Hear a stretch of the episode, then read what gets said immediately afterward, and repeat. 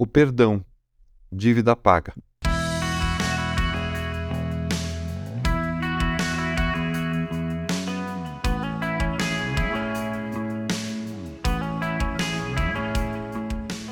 Vamos falar sobre perdão, que é um assunto muito difícil para alguns, pois o próprio conceito de perdão é difícil. Saibam que o perdão é previsto até no Código Civil Brasileiro, especificamente no artigo 385, que diz que o perdão de dívidas é basicamente a desistência do crédito pelo credor, em benefício do devedor, extinguindo assim a obrigação de pagá-lo. Ou seja, o credor, o cobrador da dívida, desiste de cobrá-la. Neste caso, o Código Civil trata de dívidas financeiras, mas a palavra de Deus amplia esse conceito para todas as áreas das nossas vidas.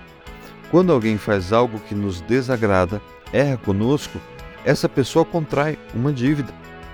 Então, a solução mais óbvia seria o pagamento dela, com uma financeira. Contudo, como deveria então ser o pagamento de um marido adúltero à sua esposa? Ou alguém que mentiu e traiu a confiança de outra pessoa?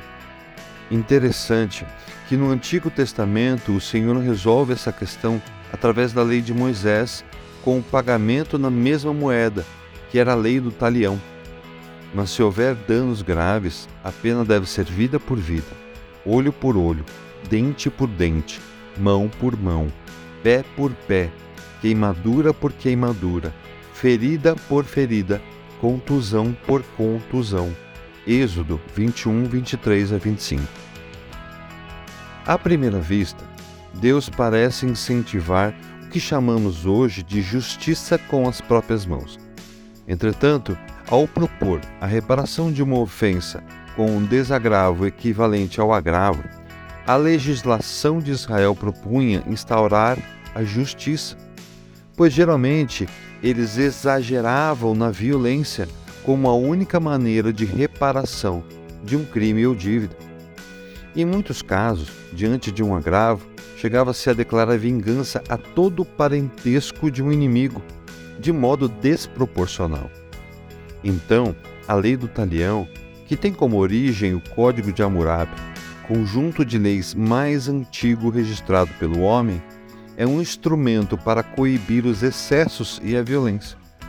Entretanto, com o tempo, apesar de reduzir a violência, a lei do talhão trouxe um ciclo sem fim do que podemos chamar de vingança legal.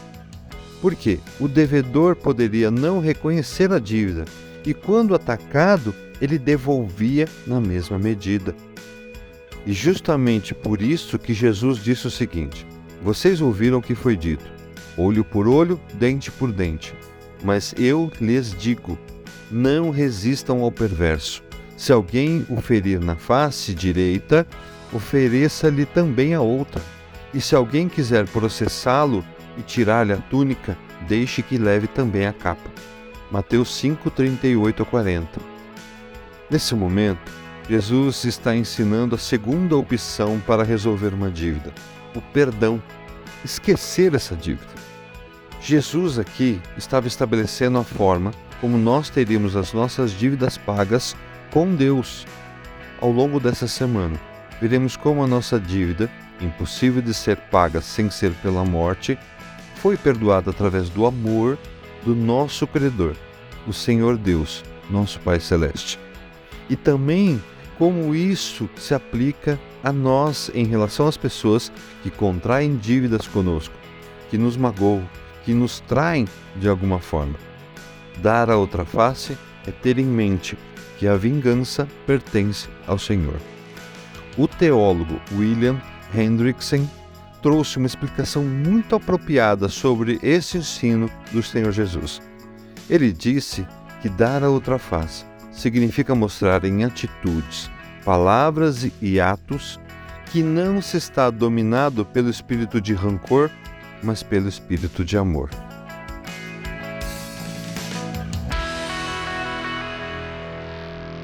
Você ouviu o podcast da Igreja Evangélica Livre em Valinhos. Todos os dias, uma mensagem para abençoar a sua vida. Acesse www.ielve.org.br ou procure por IEL Valinhos nas redes sociais.